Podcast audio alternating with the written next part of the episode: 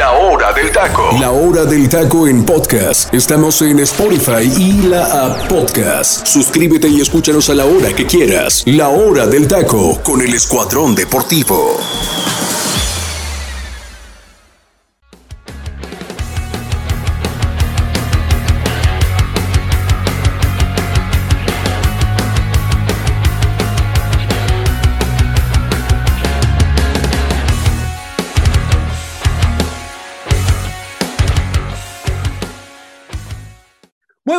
Mi gente. Sean bienvenidos a una nueva emisión más de la Hora de Taco a través de la 101.3 FM. El comandante Radio Sus Órdenes. Nosotros somos el Escuadrón Deportivo y somos, ya sabe, la Hora del Taco. En este ya miércoles 22 de marzo del 2023, estamos en el tercer mes ya del año. Qué rápido se nos está yendo este año también. Y pues, fecha FIFA, se viene ya lo que eh, el partido donde inicia la era de Diego Coca, los Pumas presentando nuevo director técnico y el cuadro felino de los Tigres que quieren sí o sí a un director técnico que todo mundo lo quiere, pero pues cuesta muchísimo dinero. Ya platicaremos al respecto de quién se trata. Usted ya por eh, algunas publicaciones y situaciones ahí en redes sociales y por las fuentes que cubren al cuadro de los Tigres de, los Tigres de la Universidad Autónoma de Nuevo León, pues ya sabe quién es, sí, ya sabe, Marcelo Gallardo suena y parece que Marcelo Gallardo ya les dio el sí, pero hay unos asegúnes para que se dé este fichaje en la Liga MX, en este caso con el equipo de los Tigres. Ya saben, mi gente, eh, escúchenos a través del 101.3 FM del Comandante Radio, que nos escuchan muy amablemente aquí en la ciudad de Guatemala, en el estado de Chiapas, a través de la aplicación de Tuning Radio en toda la República Mexicana y Estados Unidos hasta donde llegue la señal de esta aplicación y también agradecer de manera muy especial a la gente que nos escucha a través de Spotify y darles un abrazo y nuestro más sincero agradecimiento a la gente que nos sigue en nuestras redes sociales, Facebook e Instagram como La Hora del Taco Oficial. Le doy bienvenida al equipo que está conmigo el día de hoy, al panel que, con, con, el cual voy a compartir este día de trabajo, el buen Freddy López y José Ramón Sánchez. José Ra, Tú que tienes a la mano el número de WhatsApp para que la gente se comunique con nosotros, adelante, mi José da el número para que nos hablen, nos manden sus sugerencias, comentarios. Eh, yo espero que no haya mentadas de madre, pero por si las es, pues bueno, van a ser para ti, José porque tú eres el enemigo número uno del señor Luis Ángel Malagón. ¿Qué pasó, mi José Dale el número. Hola, hola, teacher, un placer estar con ustedes. Buenas tardes. Eh, pues ese muchacho, ahí va, ahí va, es lo único que puedo decir. Sí, ¿verdad? Este, Ahí va, ahí va el muchacho. Eh, les doy, les doy el número telefónico, mi gente, antes de que me hagan enojar aquí los muchachos. Eh, les doy el número telefónico de el número telefónico que tenemos en cabina, mi gente, es el 5542 820053. Lo repito, mi gente, 5542 820053. Eh, solamente mensajito o bueno, eh, mensaje de audio también para ponerlo aquí en el programa. Peticiones en el, en el momento musical de la hora del taco también. Ah, también, y para, y también, eh, aquí estamos en el tiempo de la complacencia, ¿sí, mi gente? Ustedes son los que mandan, también ahí apunten pues el momento musical que ustedes quieren escuchar Ahí el teacher ahorita en un... En un 80s, 90s y 2000 de una vez, para que sepan. 80, 90 y 2000 bueno, ya, ya. Hasta el 2010. El teacher, 2010 hasta el 2010, mi gente. Así que bueno, ahí también pueden poner qué rolita quieren escuchar aquí en el programa. Y la verdad que sin ustedes no sería posible ese programa. El teacher, pues a tocar, a tocar varios temas, ¿eh? Lo de selección mexicana que va, pues, va a jugar un partido molero. Ya empezamos con los moleros, teacher, ¿eh? es lo que, es lo que hay, José La Liga de Naciones de la CONCACAF es lo que hay y pues inicia la era de Diego Coca, mi estimado José, un gusto estar contigo, pero también con el buen Freddy López. Freddy, ¿cómo estás? Un gusto que estés por aquí con nosotros.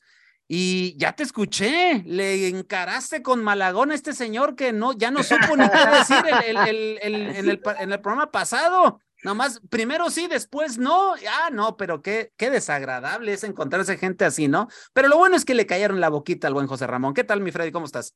¿Qué tal, teacher? Primero que nada, un gusto estar aquí, compañeros, en otro programa más de la hora del taco. Y sí, teacher, realmente lo de José Ramón, lamentable, ¿no? Francamente, pues eh, prácticamente le callaron la boca a placer. Y todavía el señor dice, es que Chivas casi no le llegó. O sea, eh, eh, primero nos decía contra Tigres, Tigres no fue parámetro, hay que esperarlo contra el Clásico Nacional. Ya lo vio en el Clásico Nacional, tampoco no, pero yo dije que con Chivas, yo dije que con Chivas yo dije que con Chivas sí había sido un parámetro correcto para Malagón. Ah, qué ah, bonito es el cambio, ¿no? Que y, ¿Cómo la, dualidad? Este señor, te dije, Freddy, te dije, este señor debe de saber que todos los partidos que está ahorita es una evaluación para él. Pues van dos partidos ah, y lo pues ha van dos ¿eh? partidos y lo ha hecho muy bien. Una ¿eh? evaluación y lo debe de saber y tener claro, ¿eh? Pero bueno, mi gente, pues eso ya fue del, partido pasado. Freddy, ¿cómo estás? Oye, Freddy, se, nos viene e, esto de Pumas, mi Freddy, el nuevo director técnico. ¿Cómo ves tú esta situación? Pues mira, me, me agrada de arranque que sea alguien de casa, ¿no? En el sentido de que ya vimos. Es algo que, se ocupa, ¿no? Es algo que se ocupa, pero aparte ya vimos que la apuesta en su momento le salió eh, con Lelini, ¿no? Que muchos decían, ¿quién es este señor? ¿De dónde salió? De las fuerzas básicas de Pumas, ¿no? Y tan es así que los llevó hasta una final con un plantel muy limitado. Me parece que las circunstancias son muy similares. Pumas creo que ahorita tiene un equipo bastante limitado, sobre todo en defensa, ¿no? Que creo que es donde más ha sufrido en, en este torneo. Y bueno, creo que por esa parte, apostar por alguien que conoce bien las entrañas de la institución, alguien que de plano pues sabe y conoce las características de estos jóvenes, puede ayudar mucho a que puedan desarrollar talento joven y sobre todo cobijarlos con los hombres de experiencia, hablando del guardameta Sosa, hablando de Dineno, ¿no? Hablando del de, caso también del Toto Salvio, o sea, creo que por ahí se puede venir una propuesta interesante del cuadro de la universidad y bueno, vamos a ver qué pasa, ¿no? También el tema de Tigres, que por ahí se empieza a, tomar, ¿no? La cuestión de, del muñeco Gallardo que podría llegar al fútbol mexicano. Y bueno, la situación de selección mexicana que bien puntualiza Joserra, ¿no? Un partido molero contra Surinam, pero que a final de cuentas es el debut de Diego Coca. Y también hay que decirlo, ¿no? Si México llega a golear en este partido, no vamos a calificar como que somos los mejores de CONCACAF y si llegamos a perder, tampoco somos los peores. Digo, es el primer partido, vamos a ver cómo, cómo funciona la selección ahora de la mano del argentino y veremos si esto pues puede catapultar a algo interesante, pero pues vamos a ver cómo se da este encuentro el día de mañana. Correcto, mi Freddy, pues vamos a darle, mi gente, y pues eh, llega el nuevo director técnico que va a tomar eh, las, eh, las riendas del cuadro universitario, el cuadro de los Pumas, el cuadro auriazul. Raúl Alpizar es el, es el DT de los de, de estas últimas jornadas que se vienen en la Liga MX para Pumas. Él tendrá pues prácticamente la responsabilidad de poderlos llevar a buen puerto o por lo menos dar una cara, sacar resultados y, ¿por qué no, aspirar a algo más, ¿no? Porque todavía pueden aspirar. Aunque usted no lo crea, mi gente, este torneo da para que Pumas aspire y se meta a reclasificación.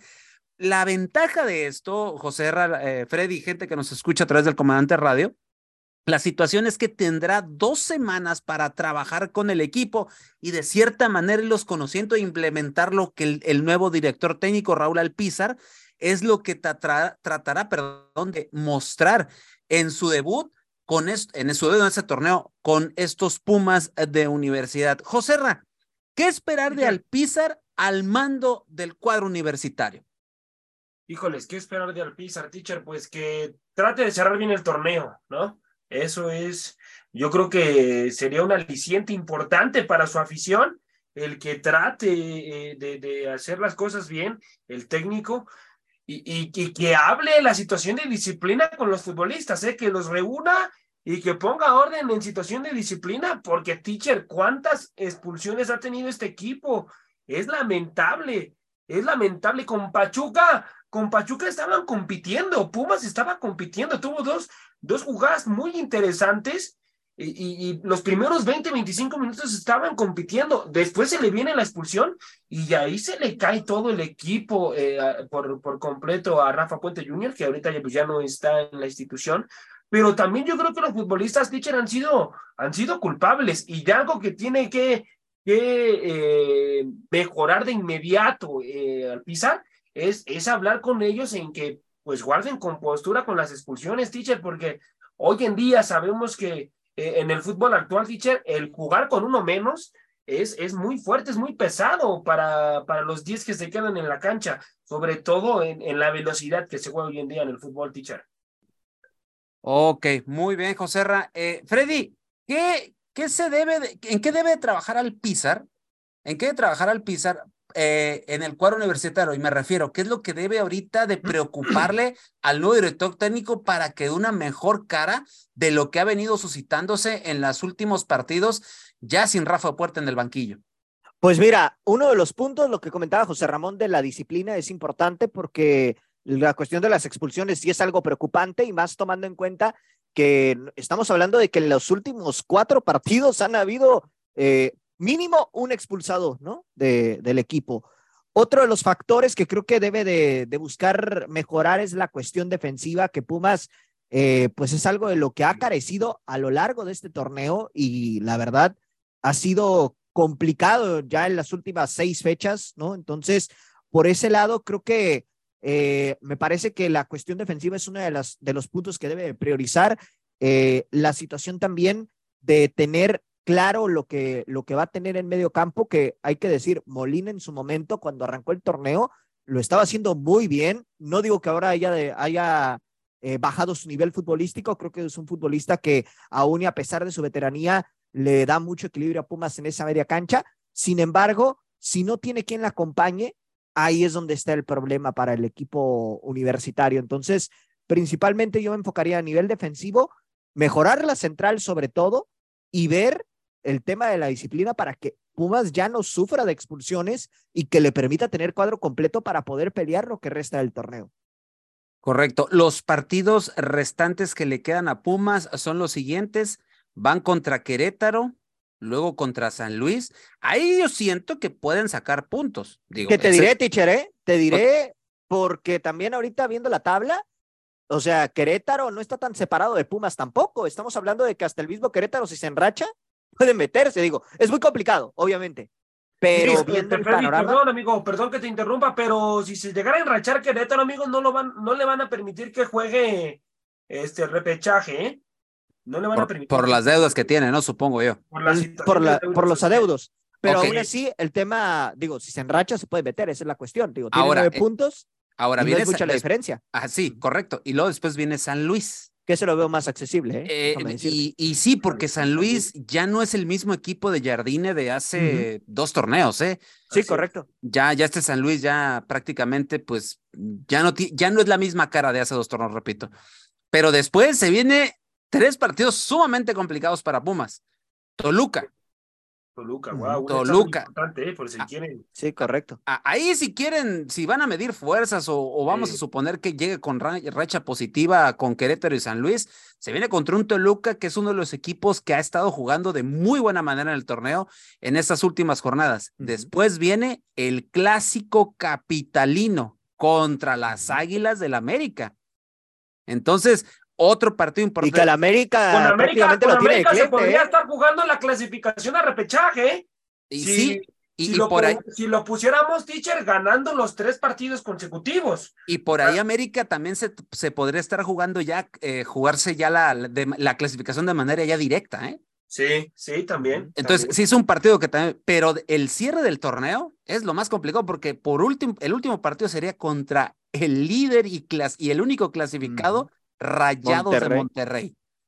O sea, oh, no. Bueno. O sea, no, no, no, es, no, es, no es fácil lo que tiene, tiene, que rogar Pumas porque eh, pierda Tijuana, pierda Puebla, pierda Juárez y Correcto. para meter, ¿eh? Entonces, ahora les pregunto a ustedes, Joserra. Sí. ¿Qué, eh, ¿Qué podrá cosechar ante estos rivales Pumas? O sea, me refiero a los puntos. ¿Cuántos puntos irá a tener Pumas en, en estos cinco partidos? Que se vienen. Tengo cinco. Híjole, yo creo que. Ay, Dios mío. es va, complicado. Va a, feo, va a, sonar feo lo que voy a decir, pero a ver. Yo creo que, yo creo que gana con Atlético de San Luis. Ahí tiene tres puntos. El siguiente encuentro es contra Querétaro, si no me equivoco, teacher. Eh, yo creo que, yo creo que lo gana también. Lo gana, ahí obtiene otros, otros tres puntos. Y ya a partir de. Ya son seis. A partir de, de Toluca yo creo que pierde el, el, cierre, teacher. Se le viene un cierre muy complicado. Eh, yo creo que de ahí en fuera pierde todos los partidos, teacher. Freddy. Híjole, es que viendo aquí la, la situación, digo, Querétaro es de visita y en la corregidora, tomando en cuenta que ya va a haber público, no lo veo tan sencillo. San Luis es donde sí lo veo más factible que pueda sacar el resultado. Toluca en CU, digamos que se le complica también. Por ahí, a lo mejor si Pumas está enrachado y saca su mejor versión, podría sacarle el empate. Y después contra el América, madre mía, ahí sí lo veo muy complicado. Lo único que medio le puede beneficiar a Pumas es de que cuando Pumas venía en su peor racha, le terminó pegando al América, ¿eh? En su momento. Sí, sí, sí. Entonces, Pero, pero en los últimos partidos no le ha ido nada bien a ah, Pumas contra América. Claro, claro, definitivamente. Y de, hecho, estadísticamente, y, la Puma le va muy mal contra América. Y, de hecho, Freddy, hay que decirlo también, el Tan Ortiz tiene un récord de positivo en los clásicos, ¿eh? Que tiene sí, América. O sea, no le dio nada mal. Correcto. Y Rayados, la verdad, veo muy. No, no, con Rayados. No, con Rayados, con Rayados, Freddy, Rayados es el, el, equipo, es el equipo que, que la verdad es el, el, candidato número uno por los números, por la sí, equipo que tiene. O sea, yo, yo como lo veo, yo siento que, que puede sacar nueve puntos y de ahí con Toluca va a estar brava la cosa. Ahora, aquí lo único que le puede beneficiar a Pumas, repito, es la cuestión de que pierda San Luis, pierda Tijuana, pierda Necaxa, pierda Atlas, Puebla y Bravos. Ahí es donde, y Santos, Santos Laguna. Ahí es donde puede estar la posible clasificación de Pumas. Que todos estos equipos empiecen a caer en las últimas cinco fechas y por ahí con estos nueve puntos le puede alcanzar para meterse. Híjole, yo, yo sí veo muy complicado. Yo veo, yo veo que puede sacar puntos en Querétaro y en San Luis. Con Toluca puede, yo siento que puede sacar al empate, no sé por qué. Y, Toluca no le ha ido bien con lo, bueno, no le ha ido bien con los equipos de abajo, no me recordar Querétaro.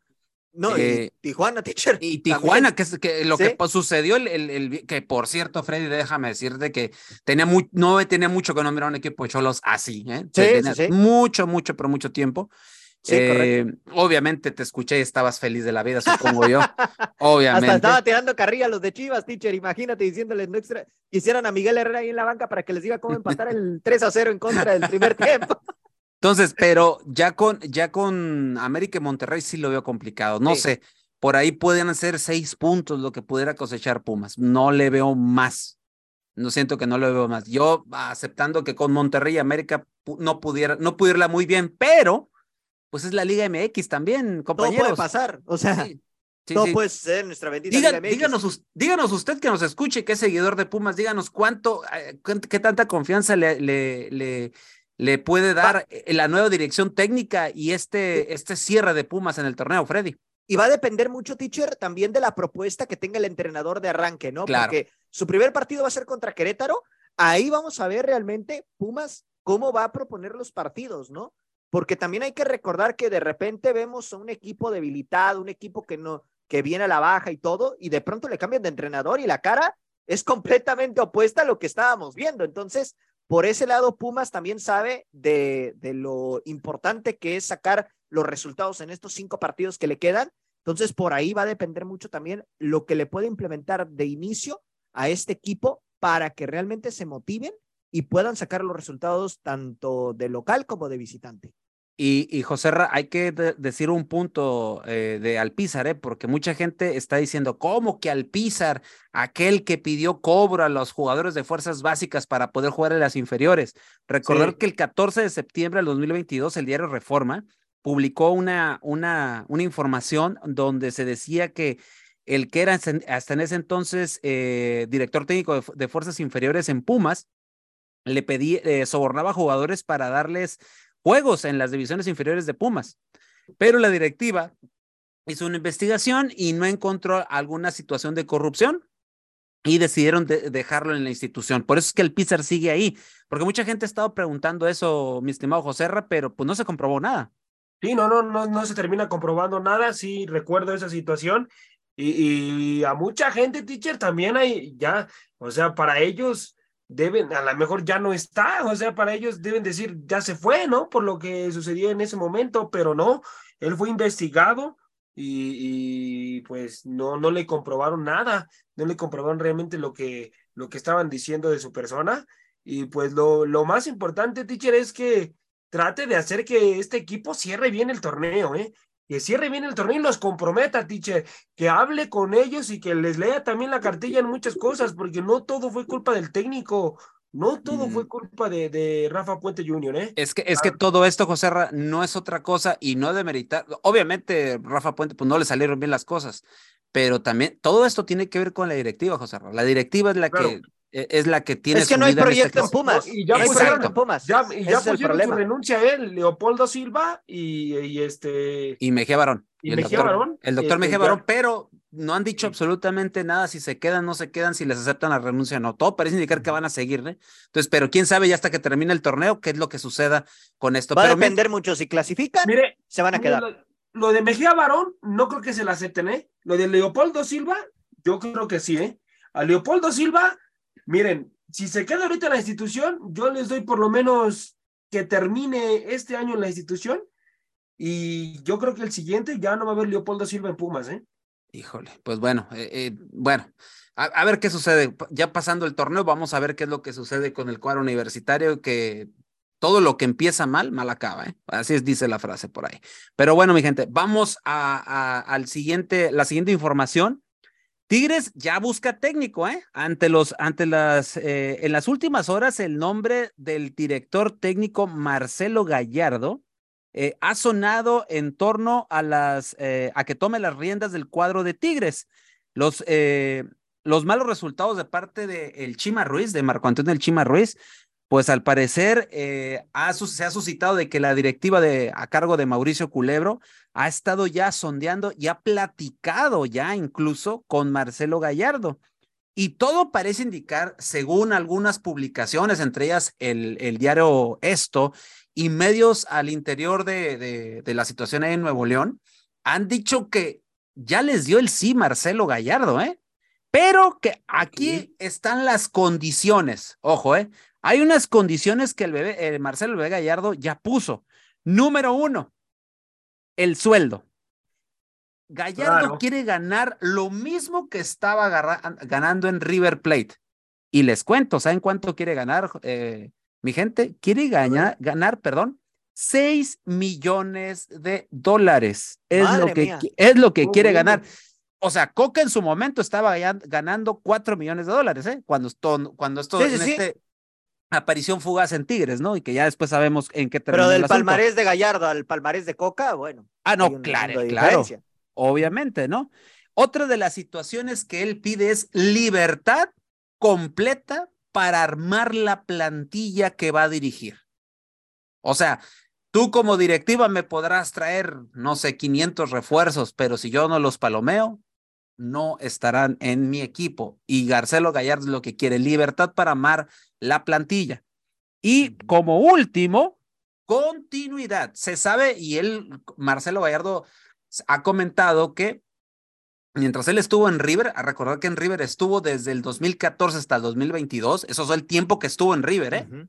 eh recordar ese, tiempo, tuvo mucho altibajo, ¿eh? Como a veces se le caía el equipo, como a veces lo subía, pero resultados dio, ¿eh? El señor Marcelo Gallardo. Y aquí está la situación. Marcelo Gallardo en River dirigió 424 partidos, de los cuales 227 fueron victorias, 111 empates y 86 derrotas para una efectividad arriba del 62% de 2014 a 2022. 14 títulos, 7 de la Liga Local de Argentina y 7 internacionales, entre ellos obviamente Copas Libertadores, Sudamericanas, etcétera. Ese es el palmarés de Marcelo Gallardo. Entonces yo les pregunto, ¿es el técnico, eh, Freddy, es el, el, el indicado para llegar a Tigres? Yo siento que sí, y más tomando en cuenta que Marcelo Gallardo es un entrenador que apega mucho al tema disciplinario y que creo que esto es lo que de repente se puede llegar a perder en Tigres, tomando en cuenta que hay bastantes egos, ¿no? Eh, hablando de Nahuel Guzmán, hablando de, de André Pierre Guignac, ¿no? Eh, creo que le podría venir bien a Tigres. Aquí la situación que a mí me, eh, me llama un poquito la atención no es tanto el tema salarial, ¿eh? sino que Tigres realmente le dé libertad para armar el equipo a su antojo. Esa es la única parte que a mí todavía me hace un poco de ruido porque sabemos lo que pasó con Diego Coca, que Diego Coca sí tuvo esa libertad de armar el equipo con los jugadores que, que, quiso. Lo que él pidió se lo trajeron. Lo que él pidió se lo trajeron, pero también hay que recordar lo que pasó al final. Entonces, no sé si Tigres tenga esa reserva y ese miedo de que aquí, tomando en cuenta que Marcelo Gallardo es un técnico reconocido a nivel internacional, ¿no? Que por ahí le salga una oportunidad en algún equipo de Europa y que vuelva a aplicarse. No creo que pase, porque para empezar Gallardo se ve que es un entrenador serio, un técnico que, bueno, no por nada tiene este impacto eh, a nivel nacional, bueno, a nivel nacional, hablando de Argentina, a nivel internacional, ¿no? En general. Y bueno, en este sentido, creo que sería una gran apuesta para Tigres. Sin embargo, habrá que esperar porque por ahí también, pues bueno, eh, viendo la, la situación que tiene Gallardo ya con River Plate y todo, veremos si por ahí puede implementar esto mismo en el fútbol mexicano, que es un fútbol totalmente diferente al argentino. ¿eh? Correcto. también ahí es donde va a estar la cuestión. Eh, eh, José Ra, entonces, eh, entonces, si vamos a suponer llega Marcelo Gallardo, entonces ¿se vendría una renovación completa de Tigres o se quedarían jugadores de los que están todavía en esta plantilla para encarar el torneo ya con el técnico argentino? No, yo creo que se vendría una, una renovación, Tichere. mire, van a terminar el torneo obviamente con, con el técnico actual, pero yo creo que sí, Chema Ruiz, pero yo, yo creo que yo creo que se vendría una, un, una, un cambio en todos los sentidos en este equipo, ¿eh? Yo no, yo no vería, por ejemplo, eh, empiezo, ¿no? A Nahuel Guzmán, sí, ¿no? Nahuel yo creo que es un portero que, que ha estado, pues, tiene mucha experiencia, entonces yo... Que ojo, perdón José que te interrumpa, pero lo que he escuchado yo que a Nahuel se le vence el contrato, su contrato se le vence, si no me equivoco, en este año, y está ya planeando regresar a su equipo de nacimiento en Argentina y ahí retirarse ya, ¿eh? Muchos bolsos. bueno, eh, a, ver, a ver qué es lo que pasa, pero eh, yo creo que Tigres Teacher no va a permitir que se vaya, ¿eh? Le van a, le, van a subir obviamente el sueldo y lo que quiera, pues van a llegar a un buen acuerdo. Y, y a Marcelo, pues yo creo que conoce muy bien a Nahuel, entonces yo creo que Nahuel no se va. y ya hablando de futbolistas que sí se pueden ir, teacher, yo creo que Córdoba, ¿eh? Córdoba, yo creo que. Ay, pues si lo acaban de comprar, José Teacher, teacher, pero Marcelo Gallardo es un técnico, teacher, que le gusta mucho tener tres futbolistas por posición, ¿eh? Tener tres futbolistas por posición y además debes de tener un buen nivel en, en eh, cuando tú estás compitiendo con tu compañero. Debes de mantenerte en nivel, debes de tener disciplina. Y, y yo creo que Córdoba, teacher, todavía sigue en las nubes este muchacho, ¿eh? Ojalá, ojalá y se ponga las pilas para que cuando llegue Marcelo, pues muestre su calidad, teacher, porque si muestra su calidad, pues todos sabemos lo que puede ser capaz este, este jugador. Pero ese es un problema, perdón, José que te interrumpo otra vez, pero con Córdoba es, es, lo que venimos esperando, no de ahorita, ya de hace varios años es que maneja ambos perfiles, teacher, tiene condiciones brutales. de, que, de, que, lo sabemos, lo sabemos, y te puede jugar cualquier posición en el campo de juego, de lateral, de contención, de contención mixto, de extremo, o sea, te puede jugar de, de, en varias posiciones. El tipo tiene mucha virtud, el problema es que no ha habido consistencia en él, no en los técnicos que ha tenido. No, en él, en él, porque lo ponen en la cancha y no rinde, ¿eh?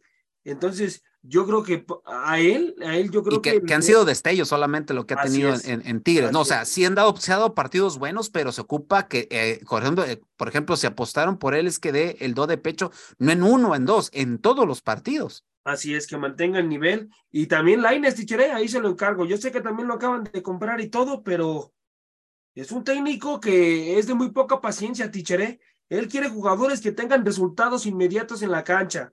Entonces, Allá hay varios futbolistas en Tigres que yo creo que haría una limpia importante. Carioca ya no lo vería en la institución, Tichere, si llega.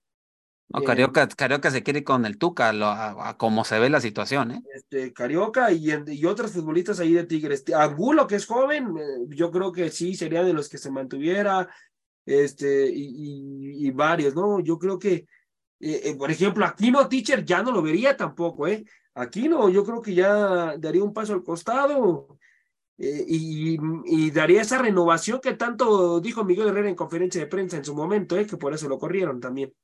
Ok, entonces tú verías, tú verías una renovación en gran parte del, del, del equipo sí, auriazul, ¿no? Así es, si, si llega Gallardo. Auriazul, perdón, ¿eh? amarillo y azul, perdón. Y, qué bombazo estaría dando Tigres, teacher, ¿eh? Qué bombazo estaría dando Tigres si llega. Y resultados inmediatos este señor, ¿eh? Eso es lo que le va a pedir Tigres. Si le paga la cantidad que quiere, inmediatos resultados, ¿eh? El título, teacher, ¿eh? así se lo digo, el título en ese mismo torneo, ¿eh? Sí, pero aquí, José esa es, es la situación de las, de las cláusulas que él está pidiendo para llegar a Tigres. O sea, él no trae la varita mágica y él dice que, obviamente, denle tiempo, Todo denle es un proceso. Exactamente. Entonces. Como el Tuca, él, me imagino que va a querer hacer una época como el Tuca Ferretti en su momento con Tigres, ¿no? Que, el señor está comprobadísimo, ¿no? No lo avalan 14 títulos, o sea, no, no, 14 títulos no es, no es cosa fácil. ¿eh? Y fue, buscado en Europa por varias instituciones de peso, ¿eh? Exacto. Entonces, él está esperando, de, de cierta manera, y por eso él está esperando una oferta de, de equipos europeos, ¿eh? Sí. Entonces, eh, eh, no sé si, si el convencimiento de Tigres eh, resultó ser en base, en base, con base, perdón, en el dinero o en el proyecto futbolístico, Freddy. Es lo que te quisiera preguntar. ¿Qué es lo que se está seduciendo a Marcelo Gallardo para llegar a la Liga MX, donde si llegara, pues obviamente todos pensamos que puede triunfar en esta liga? Pues mira, la verdad es que yo creo que el proyecto evidentemente debe ser atractivo. Digo, no creo que Marcelo Gallardo se guíe únicamente por, por una simple propuesta. Algo le debió haber llamado la atención del proyecto de Tigres. Eh, de antemano, este tema de la renovación evidentemente se tiene que realizar. Yo no veo a Laines y a Córdoba fuera de la institución, honestamente. yo siento que ellos son, ellos son de los que se van a quedar. Por ahí quizá la renovación partiría a partir de, de Carioca, de Guido Pizarro, del mismo Aquino, ahí sí te la puedo comprar un poquito más porque son futbolistas ya veteranos, ¿no? Y que en cierta manera, pues eh, también el mismo eh, Marcelo Gallardo va a buscar apostar por jugadores que él conoce de River Plate. Entonces, por, ahí, por ahí, eh, yo creo que, por ejemplo, incluso al mismo Nahuel, también yo no lo vería ya tanto en la plantilla, porque en River hay, hay un guardameta muy interesante que se puede traer a, a esta institución y que ahí es donde puede, puede empezar una renovación importante. Ahorita, si quieren, al volver del momento musical, les digo los futbolistas que siento yo que pudiera traer Marcelo. No, no, dale, dale, dale, dale. No, no, no, bueno, es que ya, ya estamos ahí, teacher. Otro de los que siento que va a salir es Diego Reyes, también. Siento que ya. Diego Reyes, adiós, ¿eh? Con Diego Reyes ya no va a estar el siguiente torneo, no entra en planes, ¿eh? Y el mismo Samir, que recién llegó, también es otro de los que veo. Ahorita, al volver, teacher, si quieren, les doy los nombres que siento yo que pudiera traer Marcelo Gallardo el siguiente torneo, si es que se Ok, me gusta, me gusta. Muy bien, Freddy, muy bien. Freddy, como siempre, bien preparado, mi gente, para darle la información completísima. Y como el buen Freddy dijo, pues vámonos al momento musical de la hora del taco y seguimos con este tema que está bastante interesante. ¿eh? Imagínense un técnico de la magnitud de Marcelo Gallardo, un ganador completo en River y que lo puso en la palestra nuevamente del continente. Eh, eh, del continente americano. Bueno, mi gente, con eso regresamos y hay que también hablar de la selección mexicana de fútbol. Con eso regresamos, mi gente. Esto es La Hora del Taco. Nos relajamos un instante y vamos al momento musical de La Hora del Taco. La Hora del Taco.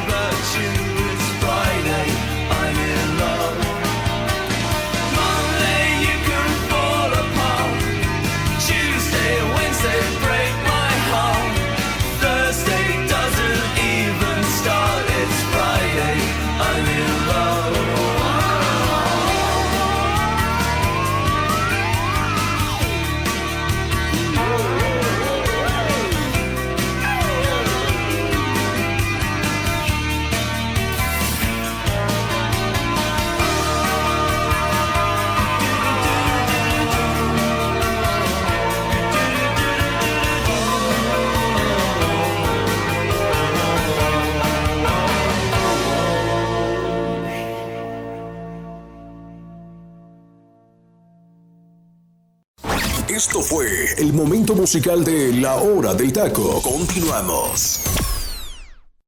Y regresamos, regresamos a la hora del taco. Este fue el momento musical cortesía de la banda británica de The Cure de mayo del 2000, de 1992 Friday in My Love es, o sea, es viernes y estoy enamorado, así se llama esta canción. Vigésimo sexto sencillo de la banda británica de The Cure y segundo sencillo de su álbum Wish de 1992.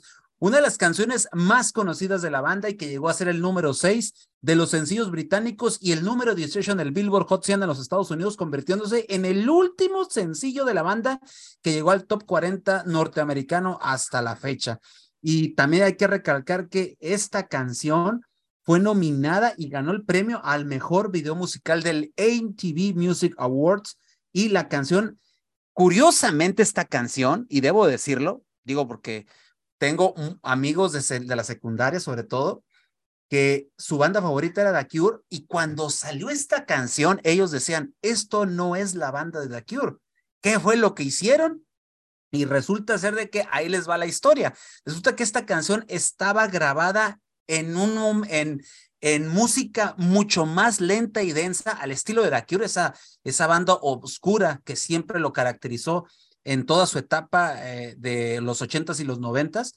Pero a la hora de remasterizar la canción, por error le dieron más velocidad a la canción y salió este sencillo que hoy se conoce y que es una de las canciones más conocidas de la banda, a lo que Robert Smith dijo en alguna vez, la gente que le gusta Friday in My Love no son realmente fans de The Cure, no son ellos los que compran nuestros, nuestros discos. Y quiero hacer alusión a mis compañeros de la secundaria, los cuales mando un saludo a José Luis, a Marco Antonio, Alejandro, que son ellos fans de The Cure, les mando un saludo. Eh, ellos comentaron eso, recuerdo. Eso no es The Cure. Ellos decían, eso no es The Cure. Porque prácticamente este es un sencillo muy popero, nada que tenga que ver con el estilo de The Cure, pero fue uno de los mayores éxitos de la banda en los años de los noventas. Friday in My Love es viernes, estoy enamorado. Así es la canción de hoy en el momento musical de la hora del taco. José Ramón, la banda de The Cure la debes de conocer, puesto que tus caifanes salieron emulan, emulan, obviamente, emulan en todo a la banda de The Cure. Así es, así es, es, una auténtica copia lo que trató de hacer Caifanes con, con la banda de, de The Cure. Sí, claro que sí, teacher, había escuchado esta, esta gran, gran rola, sobre todo que también pues le gusta prácticamente a mis papás también, mi, mi hermano el mayor suele, suele mucho escuchar también eh, esta rola. Eh, mi cuate no tanto, pero sí, sí, mi hermano el mayor. Entonces, claro, claro que ya la había escuchado, teacher, tremendo, tremendo rolón. Así es, Freddy, te tengo que hacer la pregunta obligada, como eres el más novel del equipo, ¿conoces la canción? ¿Sabías de ella? ¿O tus papás, que son los que también le, más o menos son contemporáneos de mi edad? Pues mira, para serte sincero, no, teacher, honestamente la primera vez que la escucho. Perfecto. Pero. Seguimos educándote. Seguimos sí, sí, sí, correcto, correcto. Seguimos aquí en esta parte, teacher. Seguimos en esta parte, poco a poco. Muy, Muy bien, mi Freddy. Bueno, este es el momento musical de la hora del taco. Freddy, te quedaste con una información ahí muy interesante. ¿Quiénes podrían llegar a Tigres en caso de que Marcelo Gallardo llegaría al banquillo de Tigres?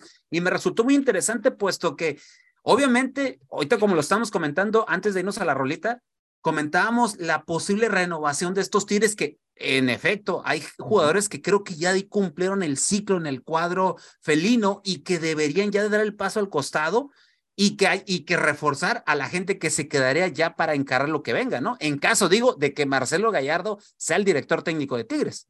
Correcto. Mira, de arranque, bueno, en la portería, suponiendo que Nahuel Guzmán no se quede, ¿no? En caso de que decidan no renovarlo, hay tres guardametas muy interesantes en River, pero que creo que si, si tratan ahí de apostar por alguien joven que pueda tener experiencia y que pueda durar un buen rato en la portería felina, apostarían quizá por Augusto Batalla, guardameta de 26 años que, que la verdad tiene, tiene una enorme calidad, ¿no? Eh, creo que por ahí Tigres podría apostar por, por este futbolista. En caso de que saliera Samir, creo que por ahí se podría conjuntar bien la situación de que, bueno, pudiera llegar el chileno Paulo Díaz, que es otro de los que conoce bien eh, también Marcelo Gallardo en esta, en esta brecha, ¿no?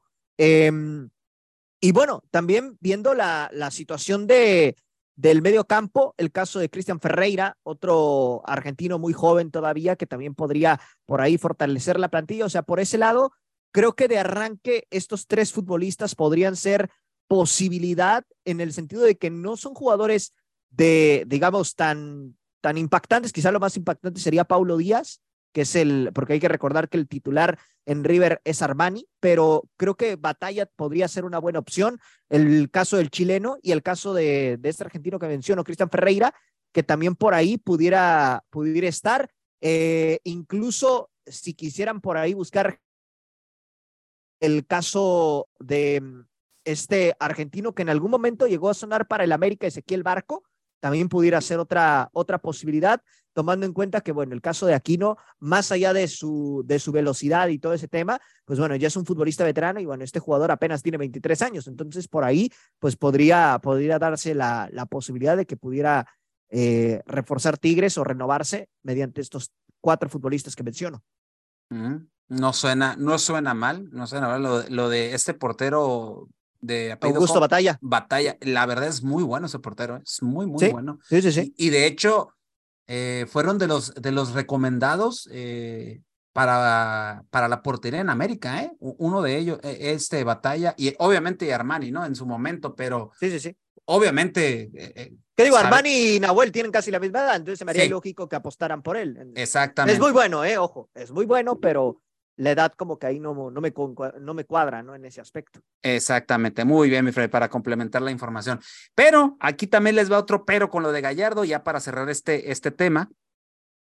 Lo que pasa es que la llegada también de, de, de, Gallardo también tienen que, es, eh, tienen que ver con lo del dinero. ¿Por qué? Porque aún le deben al piojo, ¿eh? No le han pagado.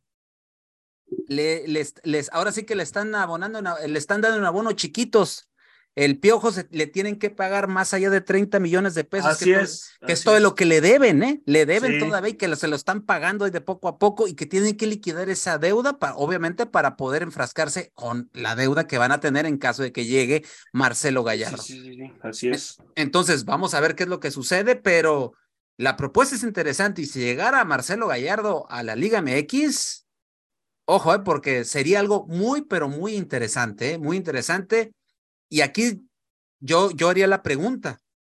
En su momento, cuando fueron por el América por Ángel Díaz, el pelado, eh, Ramón Díaz, eh, era una apuesta muy sobresaliente porque también era alguien que estaba robando la liga en Argentina, pero que fue un fracaso totote.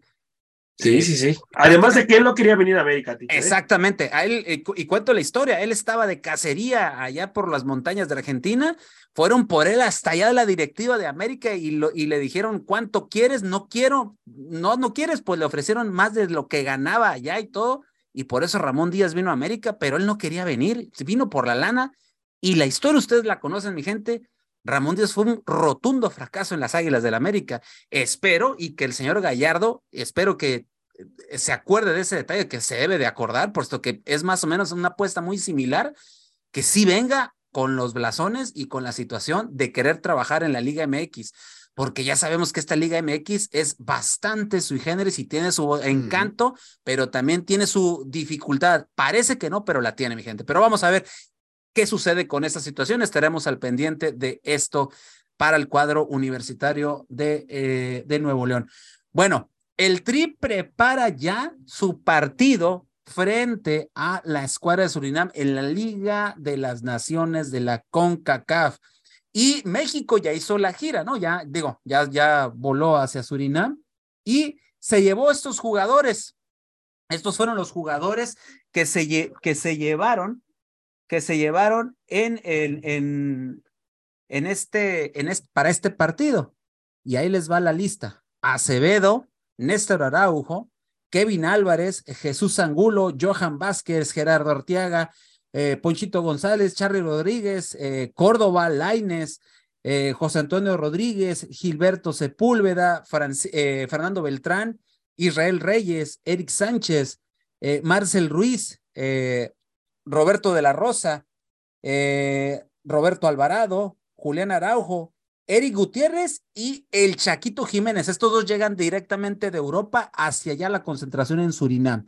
En México se quedan eh, pues el resto de los jugadores, entre ellos está por ahí Guillermo Ochoa, Orbelín Pineda, eh, Henry Martín, Raúl Alonso Jiménez y no recuerdo el resto de los jugadores que ahorita, ahorita no los tengo aquí a la mano, pero son los que se quedan, ¿no? Entonces, yo, le, yo tengo la pregunta, Freddy. ¿Correcta la decisión de Coca de dividir el equipo y irse con 22 jugadores a Surinam y dejar otros cuantos en la Ciudad de México para encarar el partido que se viene en la Liga de las Naciones de la CONCACAF?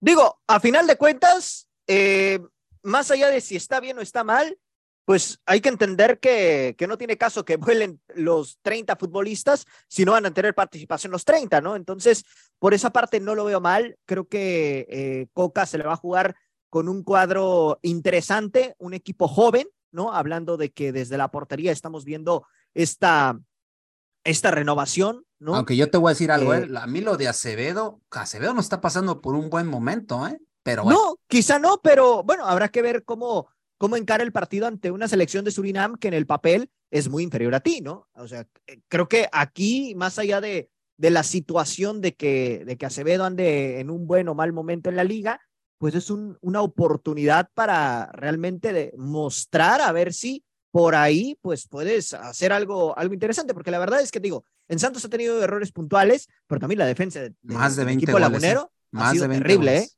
Sí, pero la defensa también ha sido terrible, teacher. Digo, hay que, hay que ser honestos en esa parte, ¿no? Entonces, creo que me agrada esta parte de Acevedo. Eh, el dejar a estos futbolistas en México, pues repito, no tiene caso llevarte a todo el equipo, si a final de cuentas no los vas a utilizar a todos. Y por otra parte, pues bueno, se te viene un partido también eh, importante el domingo contra Jamaica. Entonces, por ese lado, pues yo lo veo, lo veo bien. Ahora ha convocado para este partido ante Surinam, le termina alcanzando para sacar un buen resultado que en el papel México tendría que ganar y golear. Ya no sé si gustar, pero ganar y golear por lo menos sí, ¿eh?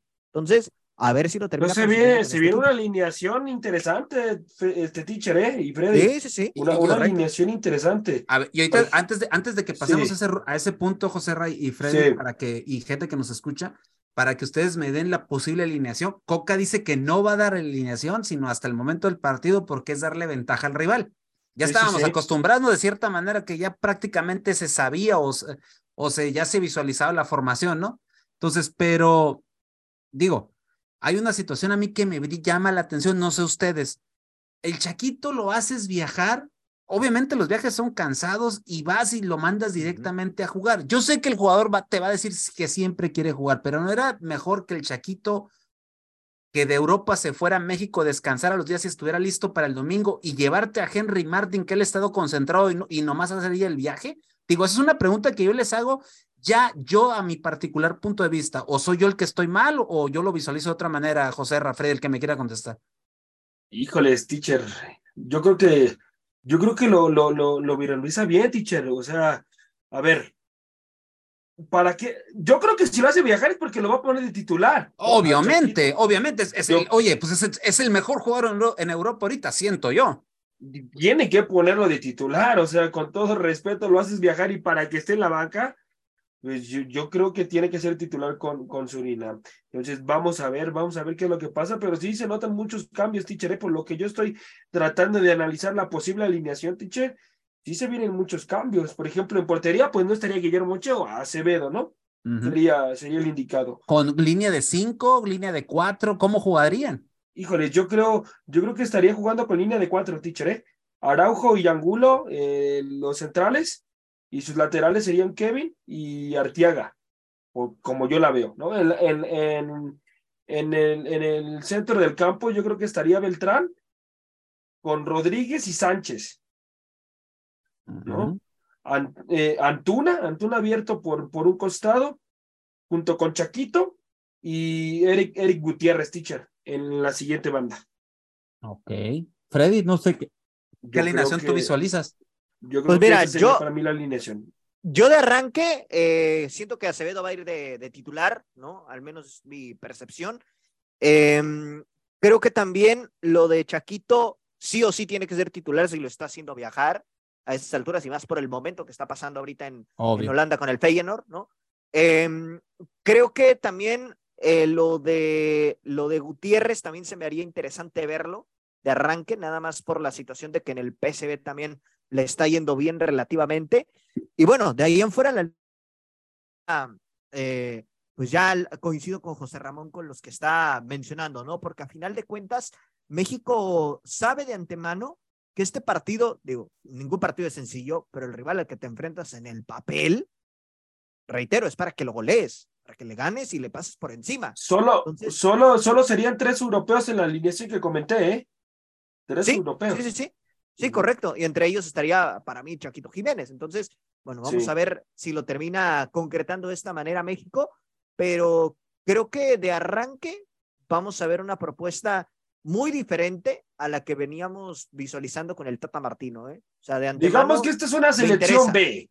Es una selección B. Pero, pero precisamente, precisamente por eso, José Ramón, porque es una selección B, vamos a ver cómo se comporta la selección B, digo, porque si la selección B da un buen partido, no digo espectacular porque, repito, Surinam para mí no es un parámetro para juzgar que Diego Coca es el mejor entrenador del planeta si le llega a pasar por encima 7 a 0, ¿no?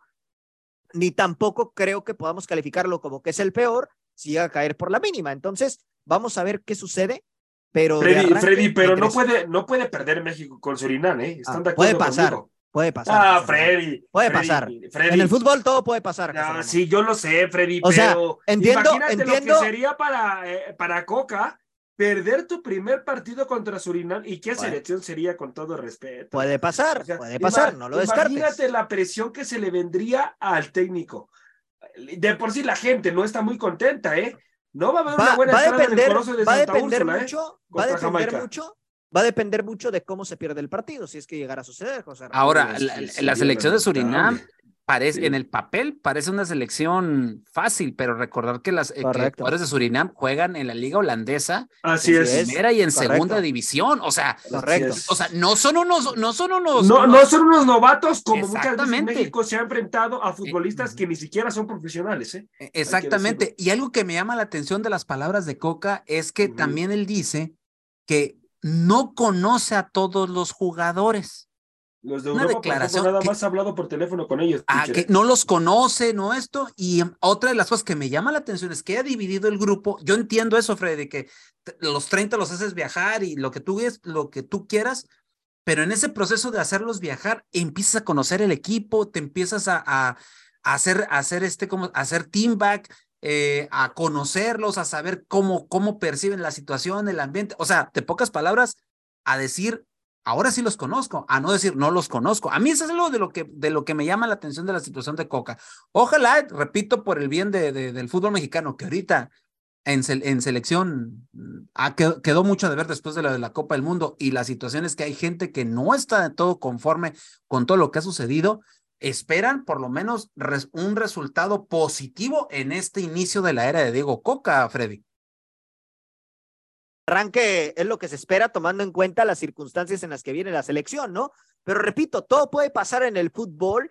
Eh, bien lo mencionas, teacher, la selección de Surinam, sus futbolistas juegan en Holanda, entonces también en esa parte eh, evidentemente es inferior a la selección mexicana, pero pues cualquier cosa puede suceder en el fútbol y más con la selección azteca, ¿eh? o sea, más con México que de repente podemos verle un, un partido muy bueno y de repente te da uno tan malo que dices, madre mía, ¿no? Yo tengo fe que México va a ganar y va a golear, pero tampoco descarto que por ahí pueda haber un tropiezo, ¿eh?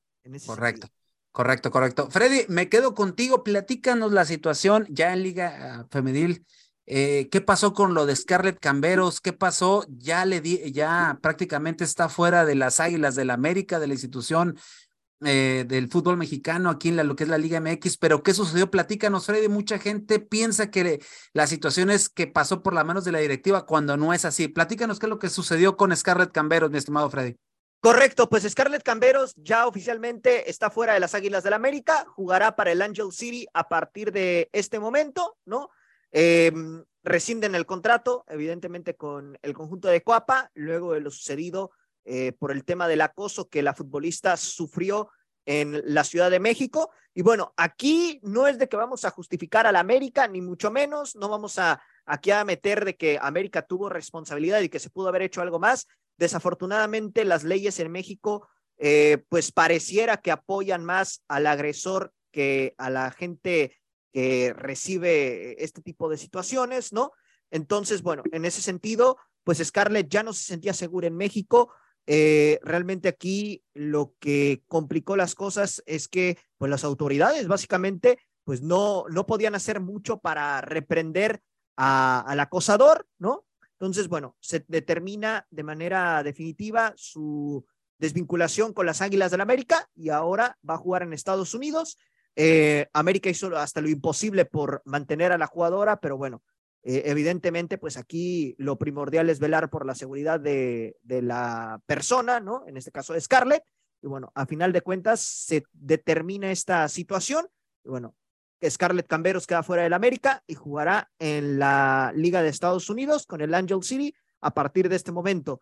Y rápidamente, teacher, si me permites darte los resultados breves de, de, la Liga Femenil. Fue la jornada del empate prácticamente porque desde el viernes el Atlas empató de último momento con Pumas. Eh, el equipo de las Bravas derrota tres goles a dos a San Luis, que por ahí San Luis cada vez se está hundiendo más, ¿no? Y Bravas pues sigue. Eh, el equipo sensación, ¿no? El equipo sí, del torneo, ¿no? Correcto, que venía de dos derrotas consecutivas, pero que al final eh, repunta con el equipo, eh, digo, contra el equipo de San Luis y que por ahí también el arbitraje fue factor, hay que decir, que no ameritaba como tal ser anulado. Cruz Azul empata dos goles a dos con León. El equipo del Puebla empata uno por uno con el Querétaro. Guadalajara y Rayadas nos da uno de los mejores partidos de la jornada con un empate a dos. Y también por aquí hubo polémica porque le anularon un gol al Guadalajara que no debió haber sido anulado. Y Tijuana, por otra parte, le gana 3 a 2 al Necaxa. También un partido con polémica porque por ahí a Tijuana le marcaron un penal que no era y que no entiendo qué demonios vio por ahí la árbitra del encuentro, Catitzel García. Y por otra parte, el equipo de Toluca le pega 2 por 0 al Santos. Tigres le quita el invicto al América ganándole 1 por 0 con gol de Vía Official. Y por otra parte, Pachuca le pega 2 a 0 a Mazatlán. Y Pachuca, pues ahí buscando remontar, eh, revertir la situación que vivía. Y bueno, eh, un Mazatlán que a final de cuentas supo defender bien porque solamente llevó dos del Hidalgo cuando se presupuestaba que iba a ser una goleada importante para el equipo de los Tuzos. Bueno, de las Tuzas en este caso. Básicamente con esto sería la, la información de femenil, teacher. ¿Quién, ¿Quién, está de líder ahorita en estos momentos, mi Freddy, en, en la liga femenil? La mis, el mismo equipo que está de líder en el varonil, teacher. Rayadas de Monterrey son las líderes del campeonato, seguidas por Guadalajara, después América, Pachuca, Tigres, Bravas, Tijuana y Atlas. Son las que conforman las ocho primeras de la tabla general en este momento. Perfecto, mi Freddy. Bueno, pues con eso nos despedimos con toda la información de la Liga MX y con los temas que ya se tocaron anteriormente. A nombre de José Ramón Sánchez, Alfredo Freddy López, yo soy Delfino Cisneros en la conducción y esto fue La Hora del Taco. Nos escuchamos en el próximo programa. Con permiso, que tenga usted una extraordinaria tarde. Hasta la próxima. Por hoy hemos terminado la hora del taco. La hora del taco. Los esperamos en nuestra siguiente emisión a través del comandante 101.3 FM.